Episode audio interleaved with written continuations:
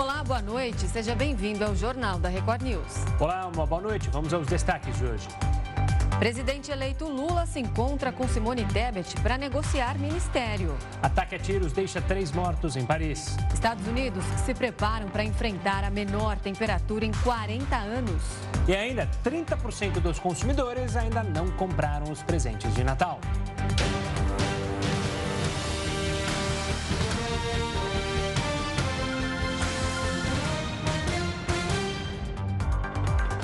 O presidente eleito Luiz Inácio Lula da Silva convidou a senadora Simone Tebet para assumir o Ministério do Meio Ambiente. Os dois se encontraram nesta sexta-feira em Brasília. O repórter Alessandro Saturno tem os detalhes. Boa noite, Saturno.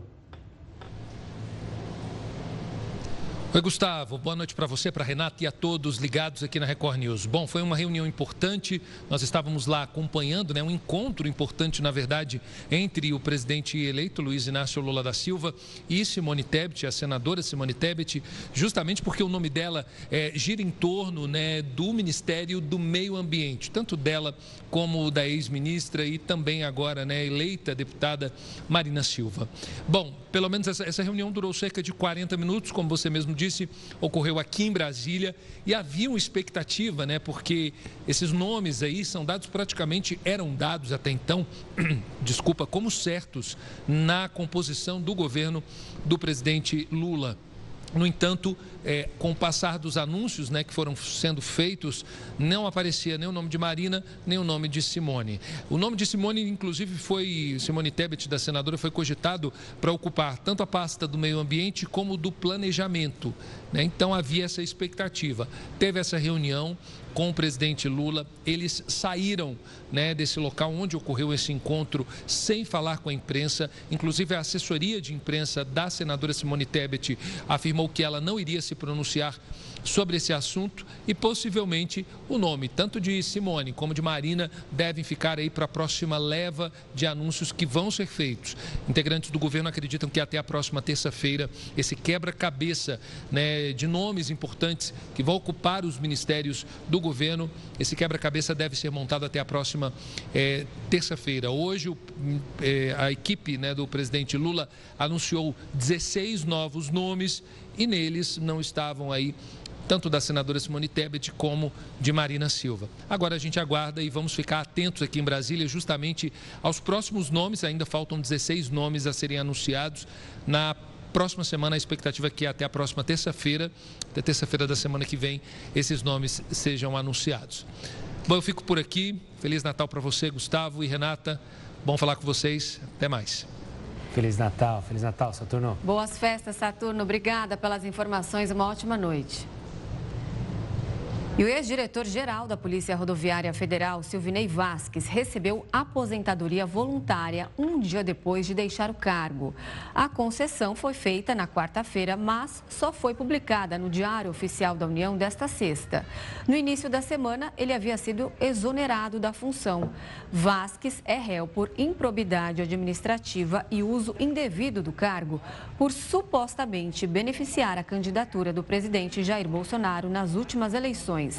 Como ele ingressou na corporação antes da reforma da Previdência, o ex-diretor-geral da PRF tem direito à aposentadoria aos 47 anos, já que considera somente o tempo de contribuição. Vasques vai continuar recebendo o salário integral fora da função. E as eleições acontecem no Brasil a cada dois anos. Mas o que as pessoas podem esperar de 2023? Quem responde é ele, Heródoto Barbeiro. Heródoto, Boa noite. Conta pra gente, então, o que, que dá para esperar de 2023?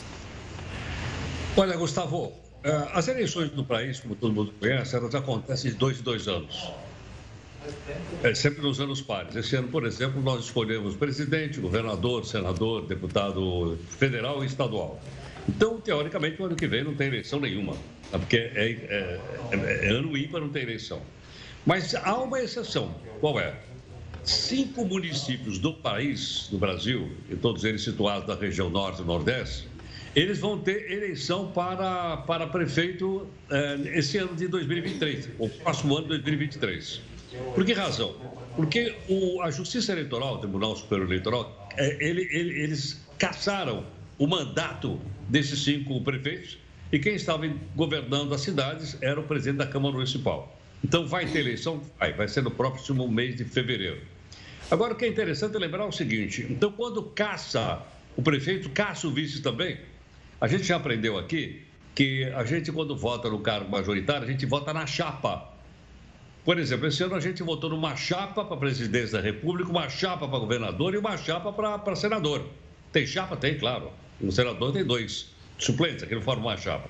Então, quando caça a chapa, no meu caso, desses cinco municípios, tem que haver uma nova eleição. Então, vai ter uma eleição pequenininha, é verdade, mas no ano que vem. Só um detalhe que eu queria lembrar para o pessoal que nos acompanha aqui, Gustavo, é o seguinte: esse ano, 22 municípios tiveram eleições também para prefeito. Por quê? Porque foram caçados. E geralmente a, a decisão do, do tribunal é improbidade administrativa, ou seja, não trataram bem do dinheiro público. Agora tem uma coisa muito interessante para o ano que vem, qual é? Teoricamente, essa eleição não vai atrapalhar nada. Não. Então, olhando ali para frente, o que, que a gente poderia ter? Nós poderíamos andar um pouquinho com a chamada reforma política. Reforma política não anda em ano eleitoral. Como o ano que vem praticamente não tem eleição, a não ser cinco, eu acho que poderíamos andar na reforma política. E essa reforma, ela poderia trazer uma novidade importante para o nosso país. Qual é? É a chamada, é o chamado voto distrital. Existe o voto distrital puro, que é quando você elege todo mundo no distrito, ou existe o chamado voto distrital misto, ou seja, uma parte dos parlamentares é eleita pelo distrito e outra parte é eleita pelo conjunto, como é hoje, proporcionalmente. Mas há quantos anos isso se arrasta? Isso tem se arrastado já há muito tempo. Aí eu fui ver em que gaveta está o tal do voto distrital misto. Olha, e eu acabei encontrando. Ele já foi aprovado no Senado, foi mandado para a Câmara dos Deputados e está na gaveta da Comissão de Constituição e Justiça da Câmara. Está para ser votado lá. Esse ano não dá mais, lógico, inclusive os trabalhos já acabaram. Mas o ano que vem, tranquilamente, a comissão poderia se manifestar a respeito dele e, quem sabe, mandar para o plenário e aí então a gente poderia saber se nós vamos ou não ter voto digital misto para, para o ano que vem. Seria interessante, por que seria interessante no ano que vem? Porque no outro, no 24, nós vamos ter eleição de novo para prefeito e para vereador. Então nós poderíamos testar o voto distrital misto se ele for à frente, deve ir, suponho que vá, na eleição para vereador. E aí ficaria mais fácil para a gente, uh, primeiro, testar, segundo, da gente saber quem é que nos representa na Câmara Municipal. Porque do jeito que está hoje, que é o chamado voto proporcional, eu não sei quem é meu vereador, eu não sei quem é meu deputado estadual, eu não sei quem é meu deputado federal. Por que razão? Eu voto num elege outro. Só para a gente ter uma ideia, esse ano, o pessoal pensar um pouquinho, né? Dos 513 deputados federais eleitos, pouquíssimos, 27 ou 30 deputados foram eleitos diretamente com os votos. Os demais são votos de coligação, são votos de partido, eu não sei quem são. Então fica difícil na nossa república, que é representa, democrática, representativa, da gente poder falar com o nosso representante na Câmara dos Vereadores, na Assembleia Legislativa e também na Câmara Federal. Bom, se isso vai andar ou não, nós esperamos Pessoalmente, eu, espero que vá. Mas vai depender da gente acompanhar o noticiário. Acho que hoje nós estamos acompanhando muito mais política do que a gente acompanhava no passado. E da gente conversar com os futuros deputados federais que vão assumir em dia 1 de fevereiro do ano que vem, para saber se isso é votado, então, e submetido ao plenário. E quem sabe, quem sabe, é uma, é uma, é uma esperança, a gente tem então esse voto distrital misto nas eleições para a Câmara dos Vereadores de 2024. Se vai andar ou não, nós vamos acompanhar aqui, não é isso, Gustavo? É isso aí. Talvez pedir para Papai Noel deixar ele com as barbas de molho ali para ver se acontece, se anda isso, como você mencionou. Por falar em Papai Noel, quero já te deixar um desejar um Feliz Natal para você, Heroto, para toda a família, já que amanhã não tem jornal então, já aproveito para desejar um Feliz Natal para você, tá bom, Heraldo? Oh, peraí, peraí, peraí, peraí. E o presentinho do amigo secreto, você não vai mandar? Vou te mandar. Renato, ele prometeu aquele tal presentinho do amigo secreto, até agora não chegou nada aqui na minha casa. Mas vai ver o motoqueiro se perdendo no caminho. Vou checar se, se o Sedex chegou ou não. Deve ter tido algum problema, só pode. Ah, o Gustavo só promete, só enrola, viu, Heródoto? Só enrola. Ele só faz enrola. isso com a equipe aqui também, não é só com você, não. Olha só, estou sendo difamado para todo o Brasil e também para todo mundo pela Record Internacional. Mas deixe estar, deixe estar. Mas brincadeiras à parte. Um Feliz Natal, Heroto. Igualmente para vocês, é uma grande honra participar com vocês toda noite aqui. Um grande abraço, gente. Boas Muito festas, obrigado. Heródoto. Bom descanso, que você vai tirar Aproveite. uns dias aí, né? Aproveite. Obrigado, gente. Até mais. Tchau, tchau. E o relatório final sobre a invasão do Capitólio nos Estados Unidos recomendou que Donald Trump seja proibido de ocupar cargos públicos.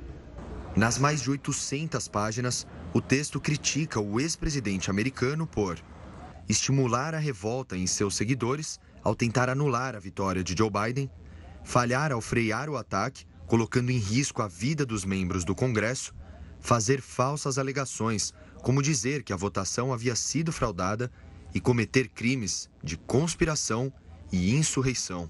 O documento é do Comitê da Câmara dos Deputados dos Estados Unidos, que é responsável por investigar a invasão.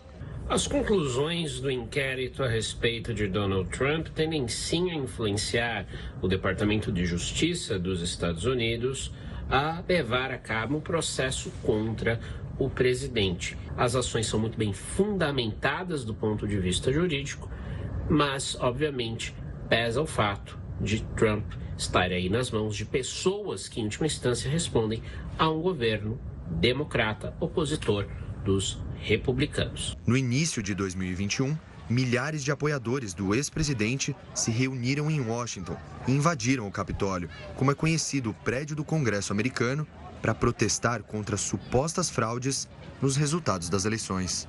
Cinco pessoas, incluindo um policial, morreram durante ou logo depois do incidente e mais de 140 policiais ficaram feridos. O Capitólio sofreu milhões de dólares em danos. A partir de agora, os promotores do Departamento de Justiça vão decidir se acolhem as denúncias feitas no relatório final da Câmara. Uma eventual ação do Departamento de Justiça contra Trump tende a inviabilizar, em definitivo, seu retorno à Casa Branca. Não tenho dúvidas de que Trump vai buscar a nomeação pelo Partido Republicano, mas ele já sai em desvantagem em comparação a concorrentes que têm ali a ficha mais limpa. E a greve dos aeronautas continua. O grupo recusou a primeira proposta feita pelas empresas desde o início da paralisação. Em assembleia encerrada no começo da madrugada desta sexta-feira, a categoria decidiu seguir com a interrupção dos trabalhos. As companhias aéreas ofereceram um reajuste de 100% em relação à inflação, aumento de 1% sobre diárias nacionais, piso salarial, seguro, vale alimentação e multa por descumprimento do acordo. Mais de 59% dos funcionários foram contra a proposta. 40% votaram a favor e o restante não se manifestou. Com a oferta rejeitada, a greve, que reúne comandantes, copilotos, comissários e outros profissionais que trabalham no interior das aeronaves, completou cinco dias.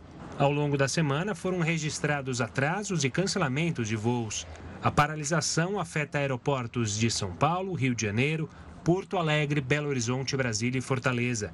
Os aeronautas pedem aumento real de 5% nos salários, além de melhores condições de trabalho, como folgas e horários de descanso. O sistema Anchieta Imigrantes, que é a principal ligação entre a capital paulista e o litoral sul de São Paulo, registrou um fluxo intenso nesta sexta-feira. A repórter Fernanda Burger tem mais informações para a gente. Boa noite, Fernanda.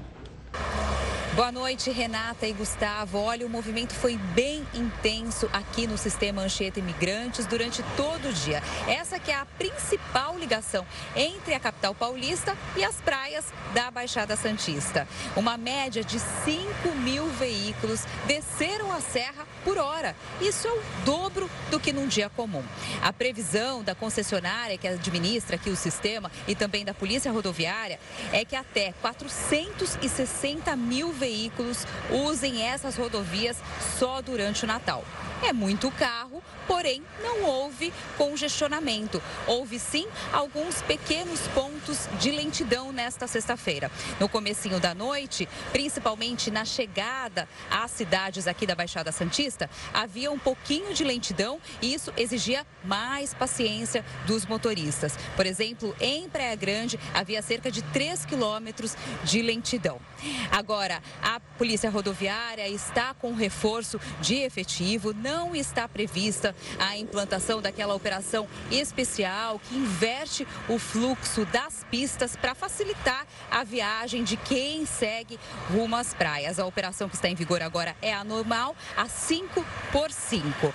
É, a já na segunda-feira, depois do feriado de Natal, aí sim o movimento deve começar a ficar ainda mais intenso e já começa a operação descida de ano novo. A previsão é que seja implantada aquela operação 7 por 3, ou seja, sete pistas vão estar descendo para o litoral de São Paulo e apenas três subindo. Tudo isso para facilitar a viagem de quem vai passar o ano novo aqui nas praias da Baixada Santista. O movimento deve ser bem maior, por isso é bom se planejar para a viagem na semana que vem. Eu volto com vocês aí no estúdio. Obrigado, Fernanda. E no Rio, 1 milhão e 700 mil veículos devem cruzar a ponte Rio-Niterói nesse fim de ano. A Fernanda Sanches acompanha a movimentação. Olá, Fernanda, boa noite. Olá, boa noite, Gustavo e Renata. Hoje foi um dia de trânsito intenso para quem estava saindo do Rio de Janeiro, principalmente com sentido região dos lagos. Aqui na Ponte Rio-Niterói, o trânsito ficou complicado durante todo o dia. Nesse momento, à noite, o trânsito já deu uma tranquilizada. Segundo a concessionária que administra a ponte, até amanhã, 250 mil veículos devem passar por aqui. O maior movimento é principalmente para quem vai para a região dos lagos, cidades como Búzios e Cabo Frio. Rio. Lembrando também que a ponte é caminho obrigatório de quem vai para o norte do estado e regiões de Minas Gerais e Espírito Santo. Além disso, a rodoviária do Rio de Janeiro deve ter uma movimentação maior, com mais de 560 mil passageiros, entre pessoas chegando e saindo do Rio para essas festas de fim de ano. A maior saída, no entanto, está prevista para o Réveillon. O responsável por administrar a rodoviária informou que já recuperou 90% do fluxo de passageiros na comparação com 2019, no período pré-pandemia. O que importa é fazer uma viagem tranquila e ter paciência, porque vai encontrar trânsito, vai encontrar rodoviária cheia. Gustavo, Renata. Obrigada, Fernanda. Inverno rigoroso nos Estados Unidos. Temperaturas podem chegar a 40 graus abaixo de zero. É o que você vai ver daqui a pouco, aqui no Jornal da Record News. Estamos de volta para falar que oito pessoas morreram por causa de uma forte tempestade de neve no Japão. As autoridades pediram para a população que vive no interior do país e na região costeira ficar em casa, enquanto existe o risco de mais tempestades de neve. Nesse final de semana, linhas de trem estão suspensas e algumas cidades se preparam para uma possível queda de energia. E os Estados Unidos podem enfrentar o Natal mais frio dos últimos 40 anos. Os Estados Unidos se preparam para temperaturas que podem chegar a 45 graus negativos neste fim de ano. Segundo meteorologistas do país, este Natal pode ser o mais frio dos últimos 40 anos. Mais de 100 milhões de pessoas, quase um terço da população norte-americana, estão sob alertas climáticos em razão da tempestade de neve que veio do Ártico. Pelo menos 3 mil voos já foram cancelados e muitas estradas foram interditadas, impedindo o fluxo de viagens de Natal. Em muitos locais, a camada de neve já chega aos 30 centímetros de altura. O presidente Joe Biden alertou sobre os perigos do frio extremo e pediu que as pessoas evitem viajar. Ainda segundo o presidente, as condições climáticas devem piorar nos próximos dias. Pelo menos 26 estados americanos estão sob alerta por causa do frio extremo. E para entender mais sobre o porquê dessa frente fria nos Estados Unidos, a gente conversa agora com Marcelo Celucci. Ele é coordenador do Centro Nacional de Monitoramento e Alertas de Desastres Naturais, o CEMADEM. Marcelo, uma boa noite, obrigado pela participação aqui conosco. Como explicar o que vai acontecer, o que está já acontecendo nos Estados Unidos? Entre aspas, é possível dizer que é algo normal do inverno ou não? Boa noite, Gustavo, Renata. Não, normal não é, claro. É, esta época do ano costuma ser a mais fria, uma das mais frias do ano mas não é todo dia que se tem um inverno tão, tão rigoroso. O que está ocorrendo, bom, em primeiro lugar, é a formação de um chamado ciclone bomba, um ciclone, uma área de baixa pressão chamado de bomba, porque ele tem uma intensificação muito rápida, muito intenso e com um aprofundamento, uma intensificação muito brusca, muito rápida, por, por isso é chamado de ciclone explosivo ou ciclone bomba. Estes ciclones têm ligados uma frente fria, sendo um ciclone muito intenso, a frente fria associada também é muito intensa, muito rápida, e a frente fria traz por trás uma massa de ar também extremamente gelada. Tem dois aspectos desta massa de ar que, digamos, a tornam muito especial, muito anômala. Uma é a região de origem, dentro do Círculo Polar Ártico, onde as temperaturas são de menos 40 ou até mais baixas. E a outra é a velocidade com que essa massa se desloca, justamente por conta da intensidade do ciclone e da frente fria. Então, quando uma massa de ar se desloca sobre solo relativamente mais quente, ela vai perdendo gradativamente força, vai perdendo frio. Mas neste caso, como o deslocamento é muito rápido, praticamente as mesmas temperaturas que se observam na região ártica estão hoje se observando sobre o Canadá e sobre boa parte dos Estados Unidos. Portanto, se trata sim de uma situação totalmente fora do comum. Marcelo, mas a gente pode dizer que esse fenômeno, o ciclone bomba, ele é um fenômeno raro e quanto tempo ele costuma durar? O ciclone bomba é um fenômeno relativamente raro. O ciclone ele dura mais ou menos 24, 48 horas. Mas neste caso a onda de frio ela vai durar muito mais do que isso, porque esta primeira frente fria ela vai estar depois seguida por outras pequenas frentes frias que, embora não vão causar mais frio, elas vão contribuir para manter as temperaturas muito baixas. Então, a previsão indica que apenas nos primeiros dias da próxima semana, depois do Natal, as temperaturas gradativamente, lentamente, vão começar a aumentar. Então, são vários dias que esta onda de frio deve afetar uma boa parte da América do Norte, fundamentalmente o Canadá e a maior parte dos Estados Unidos. Marcelo, esse ciclone, esse fato está acontecendo agora lá na América do Norte, tem alguma relação com as mudanças climáticas no mundo ou pode ter uma relação? Sempre é difícil dizer se uma situação em particular está ligado a mudanças climáticas, aquecimento global. Inclusive porque estamos falando, neste caso, de uma onda de frio no meio de um aquecimento global, certo? Mas justamente o aquecimento global não implica apenas o aumento da temperatura, sino também justamente as variações em torno da temperatura média, ou seja, maior frequência e intensidade de extremos de calor e não tanto frequência, mas intensidade de ondas de frio. Então, as ondas de frio vão se tornar mais intensas. E vejam que curioso, nós temos neste momento duas ondas de frio muito parecidas, muito intensas, em pontos muito distantes, como Estados Unidos e Japão. Então, é muito provável que estas ondas de frio tão extremas sejam, sim, uma manifestação da, das mudanças climáticas. Inclusive no Brasil, no mês passado, nós tivemos uma frente fria totalmente anormal, uma frente fria que varreu todo o país, passou pela Amazônia e encostou na parte norte da América do Sul, no sul da Venezuela. Extremamente raro ocorrer durante o inverno, mas o mais surpreendente é que ocorreu em novembro, praticamente no verão. Então, esse tipo de situação estão se repetindo com uma certa frequência. Lembrando que tivemos uma onda de calor histórica também na Europa a meados do ano. Então, é só juntar as peças para ver que esses extremos de temperatura realmente estão se manifestando com muita frequência. E isso é justamente o que as mudanças climáticas indicam que irá acontecer. O que esse fenômeno pode causar, eu digo em relação a ventos, quantidade de neve e quais os perigos que as pessoas que estão expostas a ele correm?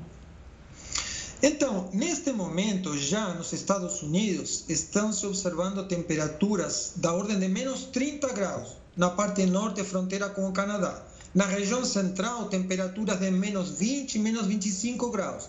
Até na região da fronteira com o México estão sendo observadas temperaturas negativas. Isso é muito raro. Então, para ter uma ideia, um freezer doméstico, ele esfria até mais ou menos menos 15, menos 18 graus. Então, estamos falando de uma temperatura muito inferior ao que nós temos dentro de um freezer, para que as pessoas tenham uma, uma certa ideia.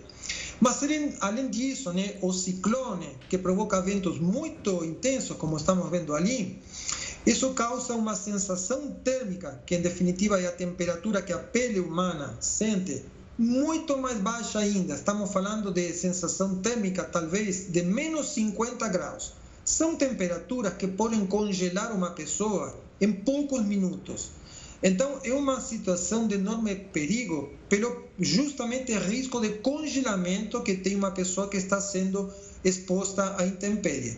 Fora a, o impacto enorme à estrutura do país, aos transportes, porque as estradas ficam congeladas, intransitáveis, as ferrovias, que são muito utilizadas nos Estados Unidos, eh, os aeroportos, os aviões não conseguem pousar e, e decolar, até talvez eh, problemas com abastecimento de energia elétrica, porque a demanda vai aumentar muito, problema de congelamento de água dentro das caixas de água, dentro dos encanamentos. Então, realmente há um impacto muito grande, até difícil de mensurar, em diversos aspectos da vida das pessoas. Marcela, você explicou para a gente que é um fenômeno que deve perdurar mais alguns dias, até por pequenas frentes frias que vão manter essa temperatura mais fria lá na, no hemisfério norte, em específico na América do Norte. Mas já é possível prever um inverno mais rigoroso este ano no hemisfério norte, no próximo ano, né? Ou não? Isso deve ser só momentos ali, como você mencionou, desse ciclone, é, ou ainda não dá para ter uma certeza? É uma pergunta interessante. Talvez uma causa por trás também desses extremos de temperatura é a ocorrência do fenômeno do Laninha, que neste momento está vigente. O fenômeno do Laninha consiste no esfriamento das águas do Oceano Pacífico Equatorial, longe dos Estados Unidos. Só que esse esfriamento das águas causa uma mudança na pressão atmosférica, que causa uma mudança nos ventos. Então, normalmente, em anos do Laninha, os ventos de norte e de sul se tornam mais prováveis, mais intensos e mais frequentes. Então, com ventos de norte e de sul mais intensos e mais frequentes, ondas de frio e ondas de calor justamente se tornam eh, mais frequentes. Então, talvez o fenômeno do Laninha eh, está um pouco por trás disso. Esse fenômeno deve perdurar ainda alguns meses. Então, eh, é possível, talvez, especular, talvez seria a palavra mais adequada, que pelo menos parte do, do inverno seja eh, com essas mudanças de temperatura bastante extremas. E, de novo, isso também vale um pouco aqui para, para o Brasil, né? nos últimos dias, na região sudeste, na região sul, nós tivemos até temperaturas relativamente baixas para, para a época, isso também está de alguma forma ligado muito provavelmente ao fenômeno do Laninha. A questão é que esse fenômeno deve dissipar, eh, talvez por volta do no mês de fevereiro ou março. Então, não dá para dizer que todo o inverno seja com temperaturas ou comportamento extremo, talvez mais a primeira parte do inverno do hemisfério norte. Você estava falando até do frio fora de época que a gente está vivendo aqui no Brasil. A gente pode dizer que já houve ciclone bomba, lógico que em menor intensidade, aqui no nosso país? Sim, claro, mais de uma vez. Eh, eu não lembro exatamente a época, foi. Não lembro se foi início deste ano, em Santa Catarina. Eh, tem umas imagens que se tornaram bastante populares, eh, muito divulgadas de, do balneário Camboriú, com prédios, com, com eh, às vezes chapas, objetos voando. Então, os ciclones bomba acontecem também no Brasil, não com tanta frequência, não, normalmente não com tanta intensidade. E no caso do Brasil, a maioria das vezes, esses ciclones se formam no oceano, longe da costa. Então, a gente não percebe tanto o, o impacto. Às vezes, nós percebemos a passagem de frentes frias mais intensas e essas frentes frias de inverno provavelmente estão associadas a um ciclone bomba, um ciclone eh, intenso lá no meio do Oceano Atlântico. Às vezes, mais raramente, esses ciclones se formam perto da, da costa, costa sul, às vezes sudeste, fundamentalmente costa sul do Brasil. E ali, quando nós temos aqueles casos de ressacas mais intensas, de ventos mais intensos, que no caso dos ciclones extratropicais, eles chegam talvez a uns 50 km por hora, 70 km por hora, ou seja, sempre bastante menos do que são os furacões que são muito diferentes, são ciclones formados em regiões tropicais e que podem passar dos 200 km por hora. Ciclones eh, extratropicais, como este caso, inclusive, eh, costumam provocar eh, menos vento, porém, outros fenômenos, né, como frio ou chuvas. Tá certo, a gente conversou com o Marcelo Celucci, ele é coordenador do Centro Nacional de Monitoramento e Alertas de Desastres Naturais. Muito obrigada pela sua participação. Uma ótima noite e boas festas. Muito obrigado igualmente. Obrigado, Marcelo. E o saque extraordinário do FGTS garantiu que mais de 32 milhões de brasileiros recebessem valores de até mil reais. Até o dia 15 deste mês, a data que a Caixa Econômica Federal encerrou o pagamento, as retiradas já tinham totalizado 23 bilhões e 600 milhões de reais. Inicialmente, 32 bilhões de reais estavam disponíveis para saque. Porém, mais de 13 milhões de trabalhadores não fizeram a retirada. Isso deixou 8 bilhões e 400 milhões de reais sem movimentação. Os recursos retornaram para as contas com correção. O principal canal de atendimento para acessar o benefício foi o aplicativo FGTS, que teve quase 9 milhões de downloads e cerca de 33 milhões de usuários nos últimos 30 dias. O serial killer francês, conhecido como A Serpente, foi solto de uma prisão do Nepal. Charles Sobrage estava detido há quase 20 anos pelo assassinato de duas turistas americanas no Nepal. Na quarta-feira, a Suprema Corte nepalesa determinou a saída da cadeia do homem de 78 anos por motivo de saúde. Ele foi expulso do país. De acordo com a polícia local, o serial killer foi encaminhado ao setor de imigração, de onde partiu para a França. A história de Sobrage inspirou uma série em um serviço de streaming. O primeiro assassinato cometido por ele teria ocorrido na década de 70 francês é associado a mais de 20 homicídios. Um dos dez foragidos mais procurados pelo FBI foi preso na Espanha. A polícia espanhola anunciou que um neozelandês condenado à prisão perpétua nos Estados Unidos por crimes de pornografia infantil, exploração e agressão sexual foi detido em Madrid. Uma recompensa de 100 mil dólares era oferecida para quem encontrasse o homem. Ele foi preso depois de ter sido localizado em um hotel no centro da capital espanhola. Dono de uma produtora e de páginas pornográficas na internet, ele teria publicado vídeos de mulheres jovens e menores de idade. Com a prática, ele teria conseguido mais de 17 milhões de dólares. Além disso, ele é acusado de submetê-las a atos sexuais forçados. Atirador deixa três mortos em Paris. O Jornal da Record News volta em instantes com essa e outras informações. De volta com o Jornal da Record News, você vai ver que um incêndio em Vinha Del Mar, no Chile, atingiu pelo menos 400 casas e deixou dois mortos. O governo chileno decretou estado de emergência por causa do incêndio que aconteceu a 120 quilômetros a oeste de Santiago, capital do país. As chamas atingiram áreas residenciais próximas do porto de Valparaíso, um importante ponto turístico.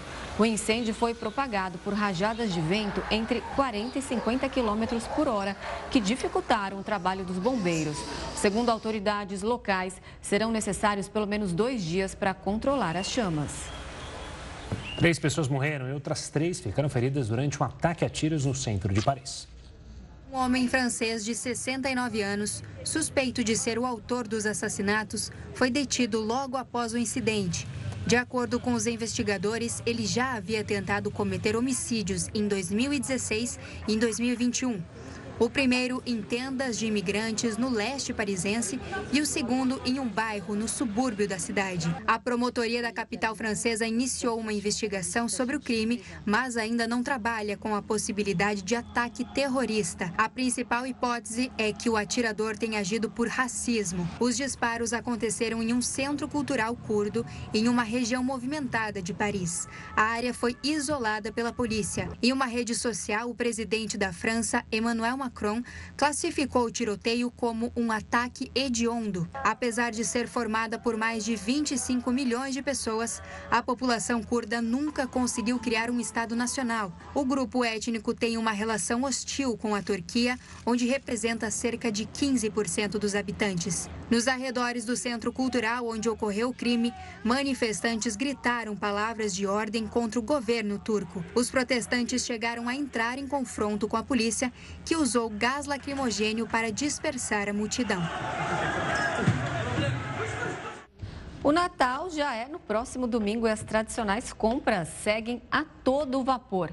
E mesmo com algumas contas em atraso, 30% dos consumidores ainda pretendem garantir os presentes. Isso é o que aponta uma pesquisa da Confederação Nacional de Dirigentes Logistas. E para falar mais sobre isso, a gente conversa agora com o Daniel Sakamoto, ele é gerente executivo da CNDL. Daniel, boa noite, bem-vindo. Bom, 30% das pessoas com contas em atraso pelo que eu li ali da pesquisa, dessas 30%, 65% estão, com o nome sujo. O que esse consumo descontrolado pode causar? Boa noite, tudo bom? É, esses dados são realmente preocupantes, né? A gente vê que o Natal é a principal data do varejo nacional, é a maior movimentação financeira no comércio, mas a situação da população não está nada boa. É um número elevado, quando a gente verifica que 30% daqueles que afirmam que vão às compras já estão com contas em atraso, e a gente sabe que é, após o Natal esse número tende a aumentar. O número que a gente teve de 2021 é que 11% das pessoas afirmam que uh, ficaram com o nome sujo após o Natal passado. Então, isso não é um dado positivo. Fica um alerta aí para a população para cuidar melhor aí do orçamento e planejar melhor as compras. Daniel, uma boa noite da minha parte também. E o brasileiro, ele está empolgado em gastar muito, porque a gente fala que ele vai comprar o presente mesmo é, com a questão das contas em atraso. Mas o gasto, Vai ser excessivo? Não vai ser excessivo? O que, que o comércio está esperando? Olha, o comércio está otimista porque as perspectivas aí mostram que a gente deve ter uma movimentação financeira de aproximadamente 66 bilhões de reais nesse período de Natal. Então, esse é um dado bastante positivo para o comércio, que passou pelo menos dois anos aí extremamente afetado uh, com os efeitos da pandemia. No entanto, para o comerciante, não vale a pena vender e depois não receber. Então é preciso que haja essa consciência do consumidor. Ao mesmo tempo, o lojista ele tem que se preparar realmente para atender aí essas vendas. A gente sabe que inclusive até amanhã, véspera de Natal, os shoppings vão estar tá cheios, as lojas de rua vão estar tá cheias, porque o consumidor ele é, tem essa tradição de chegar no Natal, recebe o 13 terceiro, as crianças em casa pedindo presentes, mas é preciso ter cautela. Pela pesquisa, 11 milhões de pessoas devem ficar inadimplentes por causa justamente das compras de Natal. As pessoas acabam se empolgando, como você mesmo falou, é, ao receber aí o 13º salário. É, elas são muito levadas pela emoção nessa época do ano? Com certeza, essa é uma época do ano que tem muito apelo emocional para o consumidor e as compras. E isso é, não é negativo se for dentro daquele limite que cada um tem para gastar. Nosso levantamento de inadimplência do mês passado mostrou que a gente atingiu um recorde histórico. São mais de 65 milhões de pessoas negativadas nesse momento. Ah, a gente está sofrendo aí muito com a alta da inflação, a alta dos juros, e isso aí realmente é um efeito muito negativo para a economia como um todo. Então, a nossa dica, a nossa orientação é que, primeiro, priorizem o pagamento das suas dívidas e depois que façam aí realmente um levantamento para ver quanto cabe no bolso os presentes de Natal. Esse é o momento aí de realmente é, juntar a família, curtir os filhos, é, e às vezes não é se endividando que você vai conseguir ter um Natal melhor e começar 2023 é, com dívida não é o que a gente recomenda, né? A gente está às vésperas, né? Na, na porta aí do Natal e muita gente ainda vai deixar para comprar no final mesmo, ali no sábado, é, correr para os shoppings, correr para o comércio popular? Com certeza. Essa é uma característica do brasileiro, né? O brasileiro acaba deixando para a última hora muito em parte uh, pela segunda parcela do 13 terceiro. Algumas pessoas realmente não têm tempo de fazer essas compras de maneira antecipadas. Tem outros que ficam aguardando aí de última hora para ver se surge alguma promoção. Mas a nossa orientação não é essa. A orientação é que realmente quem puder não deixar para a última hora é melhor, porque em cima da hora você vai ter menos opção de produtos, o estoque das lojas não é o mesmo, você tem menos condição aí de negociar um parcelamento da sua compra e você às vezes acaba comprando por impulso, comprando aquilo que está disponível em meio a multidão. A gente sabe que realmente amanhã, sábado, véspera de Natal, as ruas vão estar cheias, os shoppings vão estar cheios, ah, então quem não comprou ainda vai ter que sofrer um pouquinho, mas vale a pena pelo menos comprar uma lembrancinha, um presente para não passar o Natal em branco. E qual é a melhor forma de pagamento na hora de comprar o presente, olhando aí para essas pessoas que não poderiam estar gastando? Olha, para quem já está com algum tipo de dívida, o ideal é que compre ah, com o dinheiro que está disponível. Você fazer um novo parcelamento, fazer um novo crediário ou assumir novas dívidas é muito perigoso, ainda mais nesse momento ah, em que a taxa de juros está muito alta. A gente vê que o PIX é uma modalidade de pagamento bastante recente, mas que já caiu no gosto do brasileiro, seja consumidor, seja lojista. O PIX tem sido aí uma ótima solução, mas o brasileiro também ainda gosta muito de usar seu cartão de crédito. Cartão de crédito, porque você já tem ali um valor ah, de crédito para você eh, parcelar sua fatura e você compra sem necessariamente pagar Uh, no mesmo momento, você ganha um prazo para pagar, mas o mais importante não é nem a forma de pagamento, o mais importante é você saber quanto cabe no seu bolso. Tá certo, Marcelo, eu quero agradecer demais a sua participação aqui conosco, falando então sobre essa expectativa e também alertando ao consumidor que ainda pretende gastar, olha, segura um pouco, quem sabe janeiro é um mês que tem muitos gastos, né? então é bom deixar um, uma parte para lá. Obrigado, um Feliz Natal para você e até uma próxima. Obrigado, um abraço para vocês e um Feliz Natal. Feliz Natal. E a Meta, empresa proprietária do Facebook, concordou em pagar 725 milhões de dólares para resolver um processo de 2018 que acusava a rede social de permitir que terceiros acessassem os dados privados dos usuários. Em 2018, usuários acusaram o Facebook de violar as regras de privacidade por compartilhar os dados com empresas, incluindo a Cambridge Analytica, vinculada à campanha que elegeu Donald Trump à presidência dos Estados Unidos em 2016. De acordo com o documento, informações de 87 milhões de usuários foram coletadas sem consentimento. Esses dados teriam sido usados no desenvolvimento de um software para orientar os eleitores a favor do candidato. Sempre polêmica, a uva passa faz parte do cardápio de Natal. É o que você vai ver daqui a pouquinho aqui no Jornal da Record News. Estamos de volta para falar que os preços aumentaram muito em 2022, principalmente nos supermercados. Mas a tendência para o próximo ano é de maior controle na inflação. A ida ao mercado ficou mais cara em 2022. A categoria de alimentos e bebidas foi a que mais registrou aumento neste ano. Segundo dados do IBGE, o grupo acumulou alta de mais de 11% entre janeiro e novembro. Este foi um recorde desde a criação do Plano Real, em 1994. Entre os alimentos, o principal vilão da inflação foi a cebola, com alta de mais de 78% no período. Na sequência, aparecem limão, melão, pepino e a batata inglesa. Além do leite, que chegou a ter alta de mais de 70% ao longo do ano, mas recuou para 30%. Este aumento entre os itens de alimentação pesa principalmente no bolso das famílias com menor renda. Mas não foi apenas a comida que ficou mais cara em 2022. Os preços de vestuário e medicamentos subiram 18% e 22%, respectivamente. A inflação, apesar de estar acima da meta estabelecida pelo Banco Central, foi reduzida em comparação ao ano anterior. Em 2021, o IPCA fechou acima dos dois dígitos, superando os 10%. Já entre janeiro e novembro deste ano, a inflação ficou em 5,13%. Um dos principais fatores para esse recuo foi o preço dos combustíveis, impactado pelo corte nos impostos. Este setor pesa na conta do IPCA, além de impactar no valor de outros produtos. A meta estipulada para a inflação é de 3,25%, com um limite máximo de 4,75%. Mas a previsão do Banco Central é que o índice alcance 5%, portanto, com possibilidade de estouro do teto. O que pode auxiliar no controle de preços é a alta na taxa de juros. Tanto o Brasil quanto outros países aumentaram o índice. Esta é uma forma para reduzir a demanda e manter a inflação dentro da meta.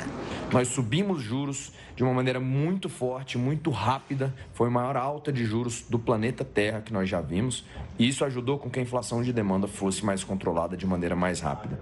Dessa forma, o Brasil acabou se saindo melhor conseguindo controlar a inflação de maneira mais eficaz e mais rápida do que a maioria dos países desenvolvidos. Mas o cenário doméstico pode ser um obstáculo. Problemas fiscais podem fazer com que o real fique desvalorizado e que o mercado interno fique desabastecido por causa do aumento de exportações todo Natal, a polêmica da uva passa no arroz se repete. Em algumas famílias, o assunto vira até uma discussão ali durante a ceia. Você é dos que amam ou odeia? Odeio. Uva passa não serve para nada. Serve para estragar, serve para criar desavenças, serve para ver uma briga na família. Não sei quem teve essa ideia. Você vai me dizer que você ama. Eu amo separada, agora no arroz ah, eu não consigo comer também. Aí tudo bem. É, é. O, a grande, o grande segredo é esse. Deixa ali um potinho com uva passa. Isso. E aí meia dúzia, que é no máximo os gatos pingados que vai querer, põe no arroz. Não põe no todo o arroz. Eu falo que é cada um no seu quadrado, entendeu? Não, não, não dá para misturar doce dá, com salgado. Bom, independente da preferência, a uva passa tem vários nutrientes e é benéfica para a saúde tão pequenininha e carrega tanta polêmica. Queria te oferecer uma uva passa. Uma que a risada, cara? É difícil, né? Nessa época do ano a gente come demais isso, eu acho, né? Mas você gosta? Eu não tenho nada contra, mas não sei, não faço questão de catar nada, mas enfim. Se uma uva passa incomoda, imaginam duas, três, uma porção. Há quem goste, há quem não goste, né? Porque é o salgado misturado com o doce. Na rede social, a pergunta sempre aparece: com ou sem uva passas? Não, né, gente? Por favor, vamos tirar a uva passa do arroz, né? A uva passa é produzida a partir da uva comum, que passa por um processo de secagem da água da fruta durante três semanas. E você pode até não gostar, mas ela tem algumas propriedades interessantes. A uva ela é um alimento que é rico no antioxidante chamado resveratrol, né? Que ele está relacionado à questão do, da, do combate aos radicais livres em excesso no nosso organismo, né? Também eles são ricos em é, vitaminas U complexo complexo B, também vitamina C, é, além do boro. O boro ele está relacionado diretamente com a nossa saúde óssea, porque ele ajuda a fixar, né, absorver alguns micronutrientes importantes para a nossa saúde óssea. Além também da questão das fibras. Mas como tudo na vida tem que ter equilíbrio para a uva passa não virar treta no dia 24. Eu coloco mas não é motivo de briga, não. E tem que ter equilíbrio para não consumir demais. Por exemplo, 100 gramas de uvas frescas tem aproximadamente 60, 70 calorias. Agora, 100 gramas de uvas passas são 300 calorias. É muita diferença. Para resolver os dois problemas, de quem não gosta. Não gosto, experimentei uma vez, não gostei. Achou o quê? Ruim. E de quem quer colocar uva passa em tudo. Na farofa, na coloco no arroz, eu adoro. Uma alternativa é substituir a frutinha pelas chamadas oleaginosas, como castanhas e nozes. Para salada eu resolvi trazer um pouco de, de, de nozes, de, de fissales, que também podem substituir a uva passa no arroz, como uma semente de girassol, um cravo, outras oleaginosas, é, até casca de abobrinha também fica bem legal para substituir a, a uva passa. Ah, mas vai dizer, olhando para esse arroz colorido, colorido, decorado, não te deu vontade? Não. Olha, Madrid na Espanha decidiu fazer um espetáculo de Natal inclusivo para as pessoas com deficiência visual ou cegueira. Nem todo mundo pode ver as luzes de Natal. E foi pensando nessas pessoas que Madrid, na Espanha, criou um guia de áudio natalino. A cidade tem pelo menos 33 pontos enfeitados e com audiodescrição, os portadores de necessidades especiais podem usar um aplicativo chamado Natal Acessível. Por lá, eles conseguem ter uma ideia de como são as milhares de luzes de Natal expostas na capital espanhola. Quando o usuário ativa o sistema de localização no telefone, uma audiodescrição com informações sobre as cores, o tamanho e as sensações que a decoração transmitem é reproduzida. A tecnologia também permite que o usuário tenha uma experiência guiada É possível traçar quatro rotas com decorações diferentes. Além disso, essas pessoas podem escolher entre uma voz robótica sintética, uma voz adulta masculina humana ou a voz de uma criança para narrar o que está sendo transmitido. Cegos e deficientes visuais estão gostando da experiência, mas pedem que a cidade faça ainda mais por eles. O Jornal da Record News fica por aqui. Obrigada pela companhia. Tenha uma ótima noite. Fique agora com o News das 10 com a Suzana Busanello. Tenha um ótimo Natal. Eu vejo vocês no domingo. A Rê também vejo no domingo. Feliz Natal, Rê. Para você também, mas eu tô aqui amanhã. É, você eu... tá aqui amanhã. Eu tô só no domingo. Uma ótima noite. Feliz Natal. Tchau, tchau.